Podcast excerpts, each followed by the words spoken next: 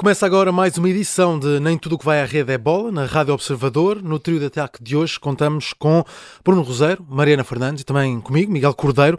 Na segunda parte, daqui a pouco, vamos falar de futebol, da Liga dos Campeões, da Juventus, adversário do Benfica, logo à noite. Vamos também falar do Futebol Clube do Porto e ainda da seleção. É nosso convidado Jorge Andrade, antigo jogador, fez eh, carreira no Estrela da Amadora, no Futebol Clube do Porto, no Deportivo da Corunha, também na Juventus e, claro, na seleção, com 51 jogos uh, pela Seleção Nacional. É uma conversa para a segunda parte. Agora vamos aos destaques. E começamos pela figura Bruno Roseiro, Rochel Nunes. Uh, sim, ou seja, não ganhou uma medalha de ouro. Uh, uhum. Diria que é uma medalha que vale por ouro. E porquê? Um, a Rochelle é da categoria mais pesada do judo. Normalmente, problemas no joelho são sempre muito complicados de resolver. Ela teve um problema gravíssimo no ligamento do joelho uh, já depois dos Jogos Olímpicos. Esteve 10, 11 meses de fora. Voltou no Open em Itália. Nos Mundiais ficou pelos oitavos, mas percebeu-se que fisicamente estava em condições para ir mais longe e consegue agora a medalha de bronze no Grand Slam de Abu Dhabi, ganhou a chinesa Xian Shu, curiosamente num combate onde a chinesa estava sempre, sempre, sempre a atacar e percebeu-se que cada vez mais a experiência da Rochelle consegue fazer a diferença, ou seja, uhum. ela já tem 33 anos e consegue, eh, porque ela, aquilo que ela faz é um contra-ataque para ganhar por, eh, por Ipon, ela é uma das atletas do grupo contestatário contra o presidente da Federação de Judo, Jorge Fernandes. é talvez a atleta uh, que mais tem queixado o tratamento diferenciado pelo facto de ser luso-brasileira.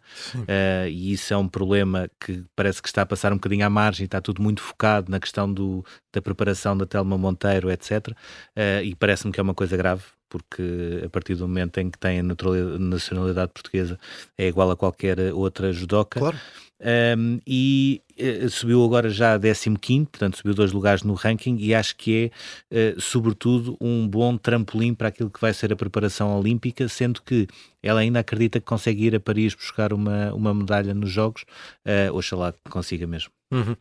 Sim, isto tudo num, num uh, grande slam de Abu Dhabi que uh, teve, lá está, a Telma Monteiro, com um resultado um bocadinho aquém uh, nesta prova de regresso depois de, da operação ao joelho, caiu logo no primeiro combate, não deixou de, de enaltecer, de sublinhar este regresso à competição principalmente uh, na fase em que surge, ou seja, com muitas, muita conversa, com muitas questões um, extra desporto onde ela tem estado envolvida, tanto uh, por, uh, por ter sido ela própria a puxar, por aquela publicação que fez na altura a falar do despedimento da Normigo, como uh, por ser visada também pela própria Federação, pelo próprio Presidente da Federação, portanto, assim numa fase um bocadinho atípica fora do desporto, ela acaba por ter este resultado um bocadinho abaixo daquilo que provavelmente ela também quereria nesta primeira competição depois da, da operação ao joelho, sendo que em Abu Dhabi também a Bárbara Timo conseguiu a medalha de prata em menos de 63 quilos, ela já tinha sido uh, bronze nos mundiais e a Catarina Costa foi quinta uh, nos menos 48 quilos, portanto uma prestação em crescendo uh, do judo português, depois dos mundiais que ficaram um bocadinho aquém daquilo que também se esperava. E só com, com uma nota aqui muito rápida, a Catarina Costa que saltou do barco do grupo de contestatárias, portanto agora está circunscrito a, a Benfica e Patrícia Sampaio. E vamos Sim. ver por quanto mais tempo é que a Patrícia Sampaio também vai ficar nesse grupo para ficar uh, abertamente uma guerra Federação de Judo Benfica, que sempre foi desde o início, toda a gente percebia. E no meio de, dessa guerra eh, na, na, Federação, vamos tendo também bons resultados uh, no meio de tudo isto. Vamos seguir para o nosso número, que neste caso é o número 55, é o, o número uh, dessa lista de pré-convocados para, para o Mundial, apresentada por, por Fernando Santos. Sim, acaba por ser uma lista que não, não tem grandes surpresas, não é? Eu acho que se todos nós, com a exceção de um ou dois, podíamos pôr um ou dois e Fernando Santos põe outros um ou dois, mas acho que todos nós, se fôssemos fazer uma lista de 55 nomes, acabávamos por bater um bocadinho aqui. Portanto, Sim. são aqueles que eram expectáveis, são aqueles que sabemos que estão numa segunda linha e são aqueles que se calhar estão numa terceira linha que dificilmente lá estarão uh, na lista final, mas que obviamente fazem parte deste bolo muito grande um, com que Fernando Santos trabalha para chegar então a essa lista final para o Mundial. Ficámos a saber, logo à partida, que Diogo Jota e Pedro Neto estão mesmo de fora por lesão, portanto falham mesmo o Mundial, não estão sequer nesta lista de 55. Pep, uh, por outro lado, está lesionado, está em processo de recuperação e está aqui como opção, portanto, uh, Fernando Santos, a própria Federação Seleção Nacional, acredita que Pep uh, ainda vai recuperar e estar no Qatar, sendo que Rafa, ao contrário da última convocatória, onde acabou por, por renunciar, já não é mesmo convocado, já não está mesmo nas contas de Fernando Santos, deixa de contar e renuncia mesmo à, à Seleção Nacional. Destes 55, uh, uma pequena curiosidade, 17 elementos nunca tiveram uh, uma internacionalização A, portanto seriam estreias absolutas, e só dois, o Jota, mas o do Celtic, o antigo jogador do Benfica, e o Sérgio Oliveira do Galatasaray, não jogam ou em Portugal uh, ou no top 5, neste caso o Jota na Escócia e o Sérgio Oliveira na Turquia. A representação dos clubes nacionais é, é grande, o que não deixa de ser positivo, portanto, para além de muitos jogadores a jogar no top 5 nas principais ligas europeias, também existem muitos jogadores a jogar em Portugal todos os portugueses logo à partida que têm jogado de forma regular no Porto, no Benfica e no Sporting e também no Sporting de Braga, mesmo com estes nomes menos prováveis, que são uh, aqueles nomes que um de nós podia pôr, outro de nós podia não pôr. Fernando Santos coloca, como é o caso do Vitinha, do Sporting Braga, uhum. que até marcou um grande gol este fim de semana, uh, e também, obviamente, do Fábio Cardoso, uh, que tem sido opção regular também face à lesão de Pep no Futebol Clube Porto, que até tem estado em bom plano com Sérgio Conceição e que também é incluído aqui, também face a todos os problemas problemas que, que a Seleção Nacional está a ter com aquele eixo defensivo. Sim, mas a verdade é que isto está mais ou menos definido, não é, Bruno? Sim, eu diria que 90% ou mais dos convocados já estão na cabeça de Fernando Santos. Uhum. Em relação aos 55, há uma curiosidade, nós temos aí uma iniciativa que está prestes a sair no final da semana, no início da próxima, um, em relação aos convocados, e tínhamos 50 nomes uh, e bateram todos certo, ou seja, só foi um acrescente de 5, mas nesses. Ou cinco, seja, dos 55 Fernando Santos, nós 50 já os tínhamos. Os 50 já, já os tínhamos, acertámos todos, não havia nenhuma carta fora do baralho, um, depois acrescentámos mais 5. E, e, é nesse acrescente, é que para mim pode estar aqui uma nuance que é, em condições normais, uh, Fernando Santos levaria ou 7 ou 8 defesas, portanto, uhum. dois laterais direitos, dois laterais esquerdos e depois 3 ou 4 centrais, mediante também Sim. o número de médios e a possibilidade de Danilo ser, é isso, Danilo ser entra central. aqui na equação. Entra sempre Sim. nessa equação.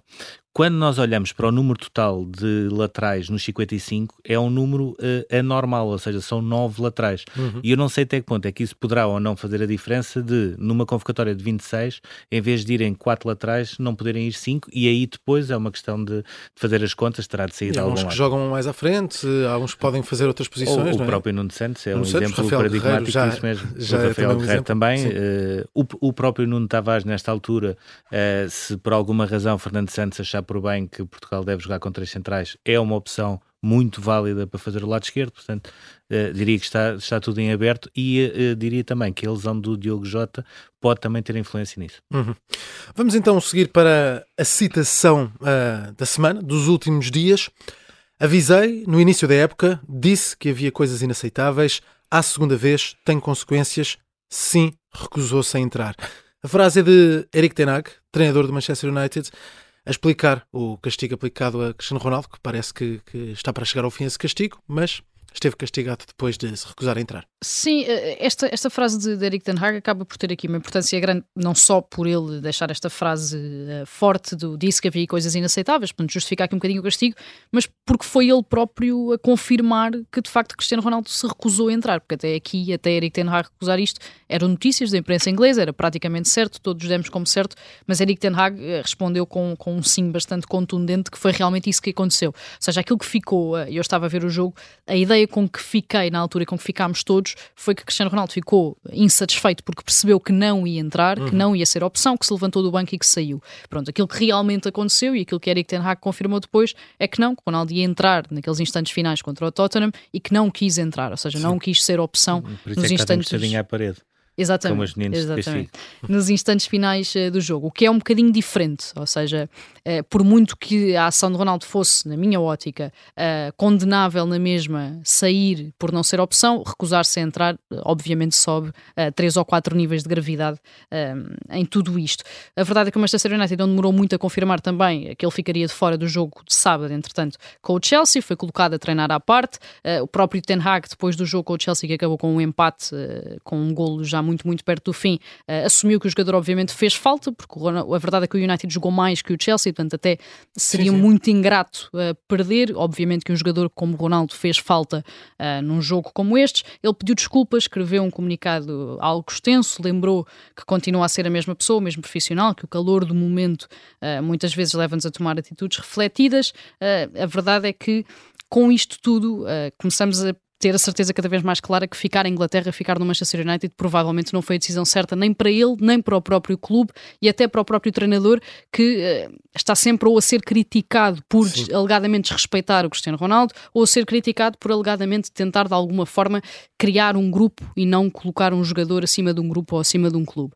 A verdade é que, eh, e claro que isto é tudo uma opinião muito própria, porque todos nós temos uma forma de olhar para isto, uh, mas eu acho que o Ronaldo continua com estas atitudes pequeninas pequeninas ou menos pequeninas, cada vez mais menos pequeninas, uh, um bocadinho a arrastar pela lama um nome que andou a construir durante uh, duas décadas. E por muito que ele tenha conquistado, acho que a memória e a nossa memória continua a ser curta e não deixa de ser um bocadinho triste que numa reta final da carreira uh, esteja a passar por estes momentos ou pelo menos a colocar-se dentro destes momentos. Sim, Sim e, há, e há aqui um ponto que é: um, eu gosto sempre de destacar isto. uma coisa é gratidão, outra coisa é comentar o momento não é por se criticar agora o Ronaldo que uma pessoa se esquece aquilo que ele fez durante 20 anos, mais claro, a claro. bola de ouro e o facto de ele ficar em 20 lugar uh, faz com que, e, e, que seja pela primeira vez em 16 anos o segundo português e não o primeiro como é habitual, só o engrandece, ou seja, porque nós só agora é que estamos a perceber aquilo que ele andou a fazer durante década e meia que nós achámos que era fácil, mas realmente não é. Sim, Isso e os recordes todos. A verdade é que no jogo com o Tottenham é no dia a seguir dele ficar em 20 lugar na bola de ouro, bola de ouro. o único do Manchester United e fica no banco de suplentes. Aquilo na cabeça de Cristiano Ronaldo pode, pode haver ali alguma Sim. alguma confusão, não é? Sim, eu acho que eh, já há muito, há muito tempo que faz. Eu acho que esta atitude tem um problema que é, os americanos têm muito uma expressão que é o leverage, e ele uhum. nesta altura perdeu o leverage por completo. Ou Sim. seja, uh, por mais que o Chelsea, já se percebeu que o novo proprietário do Chelsea está doido para ir contratar Ronaldo, e agora já não tem lá o Thomas Tuchel para lhe dizer que não, ehm, aquilo que ele nesta altura está a dizer é qualquer treinador que venha a assumir o Ronaldo, seja em Inglaterra, seja noutro clube, já sabe que se ele não for titular, o melhor é não ir para o banco. Se ele for para o banco e se for para entrar nos últimos minutos, ele vai dizer que não. Isto em termos de gestão de balneário depois é muito complicado. E portanto claro. eu diria que foi isso sobretudo que o Ronaldo nesta altura perdeu. Esse, esse leverage de, uh, de uma carreira ímpar, uh, mas que com estes episódios vai caindo cada vez mais num jogador comum. E de, deixa-me só acrescentar, entretanto, como quase notícia de última hora, uh, Ronaldo terá ido hoje a Carrington reunir com Ten Hag e terá também sido, de acordo com a imprensa inglesa, já reintegrado nos trabalhos da equipa principal. Quinta-feira há jogo com o Sheriff para a Liga Europa, uhum. portanto, à partida, Cristiano Ronaldo estará de volta ao, aos convocados ainda esta semana. E agora é o Ten Hag que manda, já não e é? E agora é o Ten Hag que manda. E volta à competição em que tem jogado a titular, pelo menos, que é a Liga Europa. Vamos ao marco, o marco desta semana, a vitória da Red Bull no, no título de construtores uma vitória importante e também com, com algum simbolismo à mistura. Sim, primeiro porque quebra uma série de oito anos consecutivos da Mercedes sempre a ganhar, sendo que nesta altura a luta da Red Bull era com a Ferrari, uhum. uh, se bem que o Sainz fez um peão logo no início, a seguir à primeira curva, e portanto não, a luta acabou logo por ali, mas... Parece uh, foi assim a época toda, a Ferrari é que... Sim, a Ferrari era acabou por os pés uns atrás dos outros, pronto, nesta altura, ou é, nesta corrida em, em Austin, uh, não foi o carro que começou a arder, foi uhum. por acaso quem teve a culpa foi foi George Russell, não, não foi propriamente o Sainz, mas acabou por ser, como sempre, prejudicado um, e, e, a Red Bull conseguiu carimbar esse, esse título.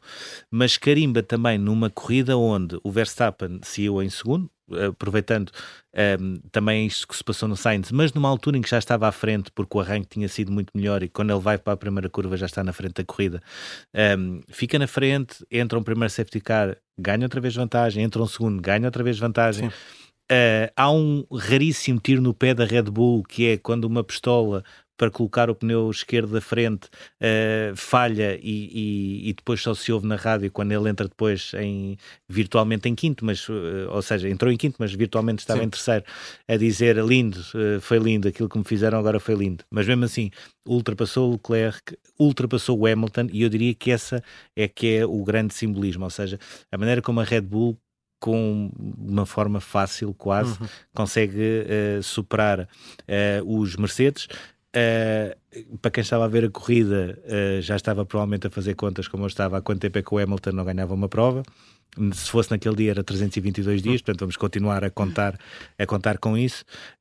Diria que no meio disto tudo, Uh, um, uma referência para Vettel, acho que faz uma corrida extraordinária e uhum. também ganhou o prémio de, de condutor do dia. Um, um, único ponto negativo que foi criticado pelo próprio Toto Wolff da Mercedes, que é um, numa iniciativa da Red Bull antes do início dos treinos, uh, o Verstappen e o Sérgio Pérez serem assobiados pelos adeptos porque hum. ainda tinham na cabeça aquela questão da Red Bull ter ultrapassado o teto uh, limite de, a nível de orçamento uh, e cada vez mais a Fórmula 1 está a entrar num caminho de futebol e de adeptos quase sim. como se fossem claques que eu acho que é um caminho muito perigoso, aliás como nós vimos em Imola, onde houve mesmo ameaças nas bancadas, etc. Sim, sim. Sim, faltam três corridas para o final, eu acho que o exemplo mais paradigmático destas estas coisas, ou seja, independentemente desta questão uh, de terem ou não uh, quebrado os limites que existem de investimento e dos orçamentos, eu acho que é, basta olhar para as faixas de entrevistas, para, para a zona de entrevistas rápidas dos principais pilotos, daqueles que ficaram um bocadinho mais acima, o próprio Leclerc, hum. uh, para perceber também a superioridade que eles próprios já perceberam que o Red Bull tem. Ou seja, todos eles, quando são confrontados com aquilo que se passou na corrida, obviamente dão o seu lado, explicam o que se passou, mas o fim das frases é quase sempre não dá para competir com este Red Bull, eles são muito rápidos nas retas, eles estavam muito rápido, eles têm um ritmo muito acima uh, e acho que isso é o exemplo uh, maior que temos de que de facto nesta altura é muito, muito, muito complicado qualquer outro carro uh, competir em condições normais com este RB18 que, que Verstappen e que Sérgio Pérez conduzem. Faltam três corridas para o final do Mundial, a começar pelo Grande Prémio da Cidade do México já no domingo e uh, apesar de estar quase tudo decidido, pelo menos no que diz respeito a títulos, ainda existem alguns pormenores por decidir. Uh, se Verstappen, que já igualou o recorde de Schumacher e de Vettel com 13 vitórias no ano, consegue passar essa marca, portanto super, superiorizar-se tanto a Schumacher como a Vettel. Quem fica em segundo, entre o Leclerc e o Pérez, que estão separados por dois pontos nesta altura com vantagem para o piloto da Ferrari, e se uh, Verstappen consegue passar os 413 pontos de Hamilton no ano, agora tem 391, isso fica também uh, com a maior diferença para o segundo classificado, que é de 155 e agora tem 124, com este pormenor adicional de que o Bruno falava também, se vamos assistir pela primeira vez desde que chegou à Fórmula 1 a uma temporada em que Lewis Hamilton não vence nenhuma corrida, nunca uhum. aconteceu desde que ele se estreou, nem nos anos em que ficou em quarto ou em quinto, uh, portanto será obviamente também um marco se o Lewis Hamilton chegar ao final do Mundial sem qualquer vitória. Sim, de facto ficamos com um Mundial que, ao contrário do ano passado, não vai até ao fim, podemos dizer assim, e vamos ver se a Ferrari consegue manter-se nessa luta pelo segundo lugar e não sabotar também essa, essa decisão. Vamos então seguir para o nosso túnel.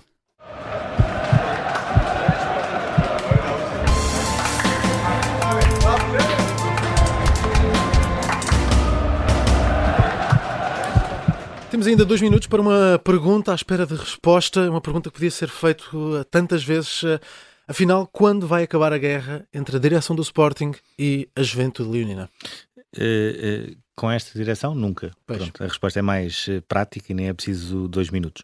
Um, ehm, nós ontem de, de, e ao longo do dia temos vindo a falar de uma série de situações que se passaram em Alvalade no sábado, há outras coisas que não se sabiam, mas que fomos também falando, nomeadamente o facto do protocolo que foi anunciado entre a direção do Sporting e a Juventude nunca chegou a ser assinado, porque uhum. aqueles uh, papéis e documentos que é preciso enviar para a Autoridade para a Prevenção e, e Combate e à Violência no Desporto um, ehm, nunca chegaram a ser efetivados, ou seja, havia problemas, depois deixou de haver uh, troca de e-mails como estava a haver entre a direção do Sporting e a CLAC, houve também a questão daquela rusga na casinha, etc isso toda a gente já sabe, as, uh, as próprias intervenções da polícia na bancada.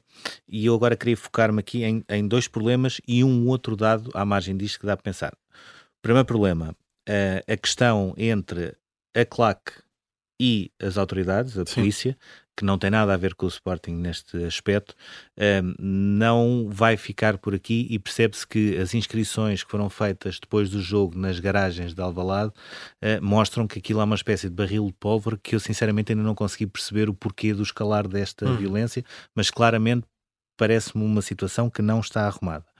Um segundo ponto também, e que tem a ver com, e basta perceber-se um bocadinho e ler-se um bocadinho do que se fala, no universo do Sporting há muita divisão em relação a um ponto que tem passado à margem, que é o facto de a bancada central e outra uh, bancada poente uh, ter aplaudido a intervenção da polícia, sobretudo a segunda, que é uma carga mais, mais forte, mais, mais bruta.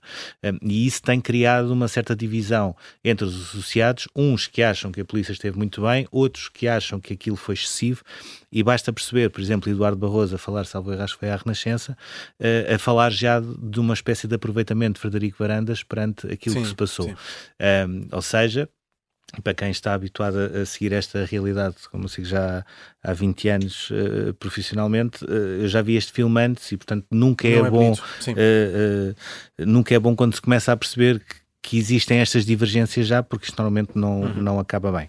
E depois aqui um outro dado que tem passado ao lado e que não tem nada a ver, um, o, o, o estádio de Alvalade voltou a ter uh, 26.679 pessoas. E isso não tem nada a ver com o claque, não tem nada a ver com as pessoas, não tem nada a ver com o facto de estarem zangados ou não com a polícia.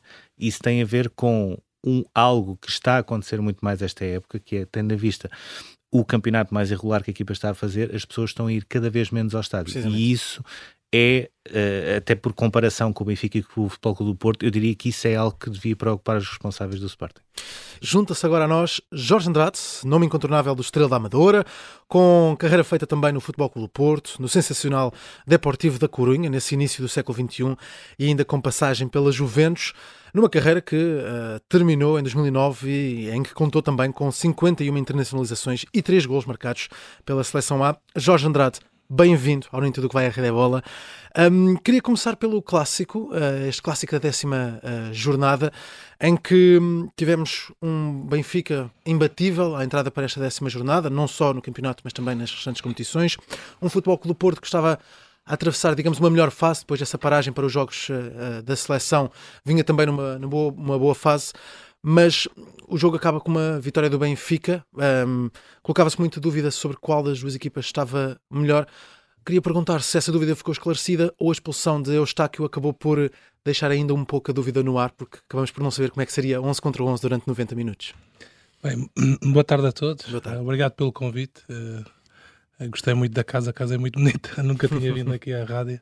Está espetacular, parece-me um ambiente muito bom para trabalhar. Quanto ao, ao, jogo, esse jogo do fim de semana que foi que marcou um pouco sexta-feira, não é? Sim. Que marcou um pouco o que pode existir do futuro no, no nosso campeonato.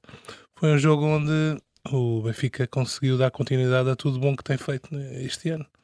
Tem sido uma equipa muito concentrada, uma equipa uh, que, ao estilo do seu treinador, parece-me mais, mais uma equipa do, do norte da Europa, porque o facto de jogar contra o Porto e os jogadores estarem tão concentrados e não caírem em, erros que podiam prejudicar uh, faz com que sejam características mais do treinador do que alguns, alguns jogadores. Fomos a Pragmatismo, ver. não é? Sim, sim. Mais pragmáticos, mais. Uh, eh, um, ehm, e mesmo aqueles jogadores que foram substituídos, o facto do Enzo Fernandes ser substituído por ter uma personalidade mais latina diz tudo do que foi o o, do que é o Benfica este ano, uma equipa mais, mais com o objetivo final em mente. Uh, e realmente naquele jogo só quem tivesse nervos de, de aço podia passar uh, como, como o Benfica passou. Três pontos, uh, não importa o adversário, e foi uma grande vitória do, contra um, um, rival que é sempre um, um, um osso duro de roer. Uhum. O, o, Benfica não vencia no Dragão desde março de 2019, portanto, este fator casa tinha sido uh, uma autêntica fortaleza para Sérgio Conceição quase em mais de três anos e meio. Esta derrota, uh, mesmo sendo três pontos e o, o, adversário nunca contar, mas é em casa e contra o Benfica, pode ter influência no estado anímico da equipa numa fase de muitos jogos de grande exigência competitiva e também na antecâmara uh, da paragem para o Mundial. Para o Porto? Sim, sim, sim. Para, para o Porto é diferente. Eh, nós temos um estilo totalmente diferente. Eh, é a personalidade também do, aqui do, do Sérgio Conceição dita muito daquilo do que é o futuro da equipa. Eh, é uma equipa que dá gosto, porque os jogadores, independentemente dos nomes que estão em campo, sabemos que aqueles vão dar tudo e parece que se transformam. Se olharmos para os nomes individualmente, se calhar não são. O Foco Porto não é das melhores equipas da Europa, mas em termos de atitude, parece-me que é a equipa mais com atitude mais competitiva até do nosso campeonato. É uma equipa que não, não, nunca deixa uma bola como perdida, os jogadores estão sempre com vontade de querer mais. Uh, e é um, um, ADN muito forte do, do Sérgio Conceição que transmite para, para os jogadores. Esta, esta derrota, uh, em termos do que seja futuro, uh, à décima jornada, como disse o Sérgio, é muito cedo de, de mandar a toalha ao chão e com, com a maneira como, como o Porto joga. Claro que é, para este Benfica que está a ser um dos Benficas dos últimos anos, melhor Benfica dos últimos anos, é sempre preocupar porque parece que o Benfica vai jogando contra adversários melhores e não, e, e não tropeça, não é? continua uh, sempre uh, no, no, bom caminho. E aí, claro, que os outros adversários têm que se preocupar realmente porque está numa onda de, de vencedor, uh, a equipa do Benfica. daí que o Foco Porto tem que se reinventar mais uma vez para poder de recuperar pontos uh, no campeonato. Quanto às outras competições, o Porto já, uh, já sabemos que ainda falta muito por fazer também. Uh, mas, no entanto, com, certe com, certeza que o Sérgio há de encontrar fórmulas também para, para a Liga dos Campeões e, os e as outras competições. O Jorge falou há um bocadinho aí num ponto do Floco do Porto que tinha a ver com um, não interessava aos jogadores que lá estivessem dentro, a atitude era sempre Sim. a mesma.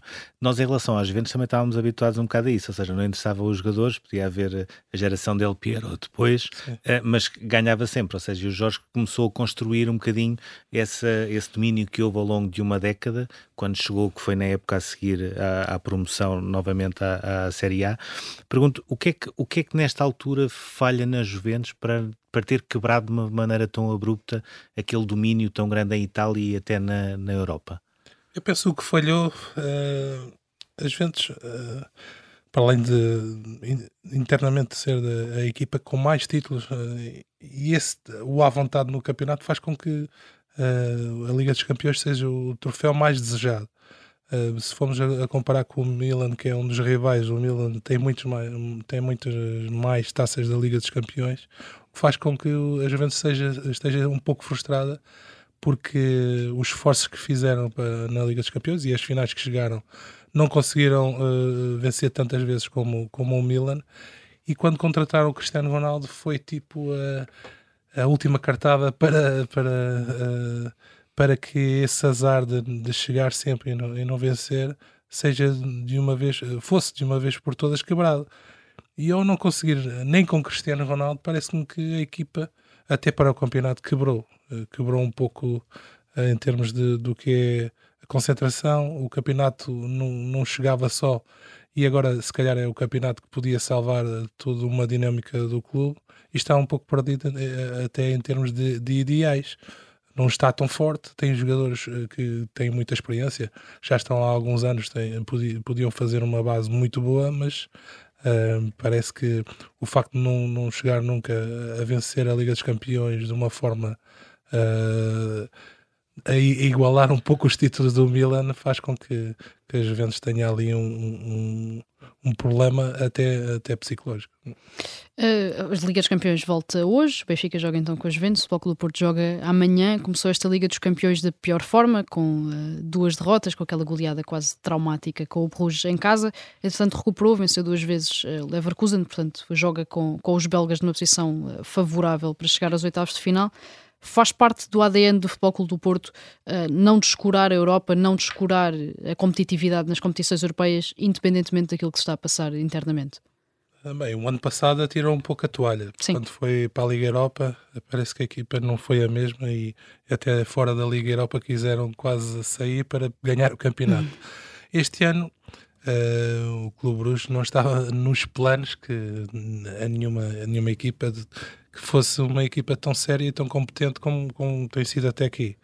Uh, com certeza que o Foco Porto uh, não, não costuma quebrar duas vezes assim tanto com, com, uma equipa que já de, defrontou. É essa a esperança de já neste jogo conseguir contra o, o Bruges, mesmo sendo fora, uh, mudar um pouco aquilo que foi o, o, jogo em casa, porque existiu muita diferença uh, de golos para a, realidade das equipas, e é aí que o Porto tem que se agarrar para poder uh, ir a, passar a fase de grupos. Claro que o objetivo sempre maior é o campeonato, mas a Liga dos Campeões, em termos do que é tudo monetário, é um, faz com que o Porto equilibre as suas contas, já está melhor. Já uh, o Sérgio Conceição, quando, quando chegou ao, ao Futebol do Porto, não tinha sequer verbas para poder contratar e agora o Foco Porto já tem um, uma recuperou uh, muito financeiramente, o que faz com que tenham a vontade para poder até cada, a cada ano que, que, que, que entra poder fazer uma equipa mais equilibrada. A Liga dos Campeões conta muito para, para Portugal e todos os clubes portugueses a nível económico, daí que, uh, claro que a, a realidade é, é essa vencer a Liga dos Campeões, todo, toda a gente quer, mas somos realistas e uh, contamos mais uh, com, com o resultado económico do que aquela ilusão de ganhar a Liga dos Campeões. O, o Jorge fez também um trajeto grande na Liga dos Campeões e depois tem aquela época 2003, 2004, falar um bocadinho, é o sonho e a ambição de todos os clubes e todos os jogadores ganhar a Liga dos Campeões. Um, foi provavelmente 2003, 2004 uma das melhores eh, épocas uh, da, da carreira. Um, acabou também com a final do Europeu. Pronto, uh, naquela meia final com o Futebol Clube do Porto, sabendo que o Deportivo uh, não foi em nada inferior ao Futebol Clube do Porto, um, aquela expulsão, mesmo a explicar ao árbitro que era amigo do Deca que tinha sido uma brincadeira. Uh, ainda pensa nisso, porque depois acabou por ficar uh, também condicionado, digamos assim, na, para, para a segunda mão. Sim, o Deportivo eh, nós não conseguimos ir à final. Eu prejudiquei a equipa ao ser expulso na, no jogo, no primeiro jogo no estado do Dragão. Claro que todos os dias há sempre alguém que prejudicar, me... quer dizer, aquilo era uma brincadeira sim, entre amigos que Sim, mal, mas todos os dias há sempre alguém que me recorda. Hoje foi, foi eh, e, e, claro, isso pesa, mas pesa mais para, para a geração de, de jogadores. Eu ainda tive mais anos para poder recuperar e tentar vencer uma Liga dos Campeões e houve colegas meus que acabaram uh, passado um, dois anos a carreira e sim, não tiveram mais a chance de poder chegar tão longe na, na Liga dos Campeões ou sequer uh, vencer. Era uma geração muito boa, tínhamos jogadores muito bons, aí não éramos nada inferiores em termos de, de jogadores uh, ao que o, o, o Futebol Clube Porto tinha no, no, seu plantel, daí que fica sempre a, a frustração de não poder ter feito melhor, mas durante uh, 15 anos, penso que o Deportivo fez uh, uh, grandes campeonatos, fez uh, até na, nas provas europeias grandes atuações e é uma equipa sempre a recordar com carinho porque estão, estão de parabéns por aquilo que fizeram durante aqueles anos e deram ilusão aos galegos uh, na, na, em Espanha. Uhum. Foi também certamente nesse ano uma grande frustração depois de tudo, tudo o que aconteceu no, no europeu. Uh, mas olhando para, para a seleção de, de hoje, uh, para a seleção portuguesa que, que temos, um, há sempre esta questão quanto a, ao eixo defensivo. É uma das questões desta seleção de, de, Fernando Santos, até porque Pepe um, vai se eternizando na, na, titularidade, mas está perto de, do fim. Rubem Dias conseguiu assegurar também, de certa forma, esse lugar ao lado de, de Pepe, mas há esta lesão uh, de Pepe antes do Mundial, na estante de Câmara do, do Mundial. Que, a minha pergunta é: o, o, que é que podemos esperar efetivamente do eixo central da seleção para, para este Mundial do Qatar? Bem, é, é uma posição do o Fernando Santos tem, tem, tem feito a adaptação do Danilo para, para central, o que muda muita coisa. Uh, o José Fonte parece que já, já não deve contar para, para o Mundial, embora esteja na lista dos, dos 55. Uh, depois tem os jogadores todos mais novos que estão a surgir, para além do Ruben Dias. Uh, é um setor muito, muito complicado porque é, é as equipas, boas equipas fazem-se com um bom guarda-redes, bons centrais, um, bom médio centro e um bom ponta de lança. O eixo central é, é, é extremamente uh, importante eu acho que temos tido a sorte que existem jogadores que estão a surgir e estão a surgir bem. Uh, no Benfica temos o, o, António Silva que está a aparecer e, e, e, muito bem. Podemos aproveitar também essa, essa dinâmica para, para ele começar já a integrar este grupo. É um nome que devia estar uh, no, no Mundial? Eu acho que se tudo correr dentro do que tem corrido ao Benfica até aqui e ele estiver a jogar, aos 18 anos não é normal ter um talento desses, uhum. né? Aos 18 anos muita gente ainda está a jogar Playstation. Principalmente né? naquela posição. e pensar noutras coisas. É uma posição que eu joguei e tive dificuldade de jogar a central com 18, 19 anos, passaram-me para médio centro, porque a responsabilidade do, uhum. do homem que, que falha, ser o último que falha, um, é uma responsabilidade muito grande e pode uh, até, até a nível de estratégia, são os homens que mandam a linha defensiva e fazem a equipa jogar mais, mais acima ou mais abaixo. Ele tem tido a ajuda no, do Otamendi, que uhum. é uma ajuda preciosa, e, e Portugal, na seleção portuguesa, com certeza que, que ele vai ter uma ajuda uh, dos outros colegas que vão estar no grupo. Pode não ser um, um jogador para jogar a titular, porque existem uhum. outros colegas, mas facilmente, uh, estando a este nível, entra, entra no grupo. Uh, existem falta de centrais, e depois uh, parece que é, o, é, a posição que demorou, demorou mais tempo também a, a existir mudanças e, e a regenerar-se. Tivemos o, o Pep que infelizmente está, está lesionado. Um, era o José Fonte também que jogava. Uh, agora estão a surgir os mais novos. Uhum. Uh, vamos ver se eles têm bagagem para poder ajudar Portugal a um, a um grande nível.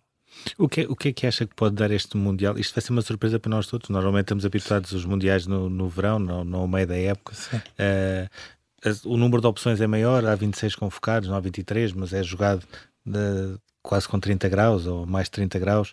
O que é que se pode esperar de, de Portugal, ainda para mais num grupo onde apanha uma seleção africana, ou Gana, uma seleção sul-americana, Uruguai, uma seleção asiática, Coreia do Sul, que ainda para mais tem o Paulo Bento, que conhece bem a seleção? Bem, o Mundial no inverno pode ser que, que corra bem e, e o modelo seja adotado para, para outras vezes. Uh, os jogadores estão, estão melhor eh, os de, das seleções europeias, porque estão a meio de uma época e fisicamente estão melhores do que quando terminam a época. Se este modelo correr bem. Os, os clubes é que não gostam muito. Sim, os clubes não, porque quebram uma época a meio Uh, mas existem alguns campeonatos em que existia uma quebra. O, o, campeonato alemão antes existia a quebra, o campeonato russo também. Alguns campeonatos existiam essa quebra no inverno. Nós não, era tudo aqui em Portugal tudo corrido, mas é um modelo que pode ser, pode ser, se tiver êxito, pode ser que se, se repita. Mas uh, Portugal pode aproveitar isso porque a maioria dos jogadores jogam, jogam na Europa, quase todos, todos os, os, que estão nos 55, o que faz com que Portugal, uh, mesmo jogando com essas eh, seleções, com cariz diferente, como o Uruguai, o Ghana e a Coreia do Sul, esteja mais do que avisado sobre o potencial dessa, dessas seleções. Já tivemos em 2002 a Coreia do Sul e, e tivemos dificuldade e perdemos e ficamos fora. Uh, com seleções africanas sabemos que é, é, é Uh, tem muito talento individual e pode também correr o, mal. O nosso histórico é, é mau com os três, Sim. é para qualquer um dos lados. E o Uruguai já nos eliminou também de, de 2018. 2018. do Mundial. Ou seja, uh, te, te, podemos fazer melhor do que fizemos contra essas seleções uh, das outras vezes. é uma, uma boa oportunidade também de, de, de, o Cristiano Ronaldo, que é a nossa bandeira, puxar pelos colegas, visto que ele não tem estado tão bem na no, no, no campeonato uh, pelo, pelo Manchester United e isso é tudo motivação para Portugal ser maior e ser melhor. Uh, Portugal tem estado presente cada, em todas as últimas competições já há vários anos e estamos num, num momento muito bom para poder uh, fazer uma boa competição. O, o principal é, é, passar essa fase grupo, grupos contra seleções que, que já tivemos alguns dissabores e depois a partir dali a ser, ser competente e acho que temos um grupo de jogadores muito bom. Um, os, a lista dos 55 um, todos os que estão ali podiam facilmente encaixar nos 26 daí que uh, é muita qualidade uhum. para um país tão pequeno este, este Mundial, a meio da temporada, vai ter várias baixas por lesão em Portugal. O Jota, o Neto, o Kanté em França também não vai ao Mundial. Portanto, é cada vez mais evidente também que os jogadores ficam em pânico uh, sempre que têm uma entrada mais uhum. dura. Vimos isso com Sim. o Varane também uh, no fim de semana no Manchester United. O Jorge teve uma carreira também marcada por lesões uh, graves perguntava-lhe como é que se lida com esta ansiedade, com este receio uh, da lesão e se os jogadores vão arriscar cada vez menos uh, até este mês, uh, durante este mês que falta até ao Mundial. Sim, para pequenas lesões, os jogadores que tenham algum, algum toque a nível muscular é mais fácil de gerir. Agora, o, o, as outras lesões traumáticas, pancadas, é difícil e normalmente até se ensinam aos jogadores mais novos quem entra com medo uh, dentro de campo é quem se lesiona Sim. normalmente uh, e a ideia é competir sempre ao máximo uh, porque é tipo quando um toureiro entra na, na arena. Não, não pode, é, todos os dias tem que, tem, tem que estar certo, tem que estar concentrado. Os jogadores têm, têm que estar sempre ao, ao máximo. E depois, claro, tem que se ter cuidado também pelas lesões. Eu perdi o um Mundial e lesionei-me um mês antes, um mês e meio, salvo erro, antes de uma grande competição, mas isso faz parte de, de, das nossas carreiras. Quem, quem compete muito, quem anda sempre, sempre em alta rotação, é normal que tenha alguns problemas. Esperemos que Portugal não tenha mais lesões do que até aqui e que o grupo chegue forte para, para o Mundial. Só se lesiona quem, quem lá anda, não é? É, é. Jorge Andrade, muito. Alguns lesionam-se no treino. É? Sim, é verdade. É? verdade. Jorge Andrade, muito obrigado, uh, obrigado por ter estado neste Nem Tudo que vai a Rede é Bola. Terminamos aqui o programa de hoje. Daqui a pouco vai poder ser ouvido em podcast em observador.pt.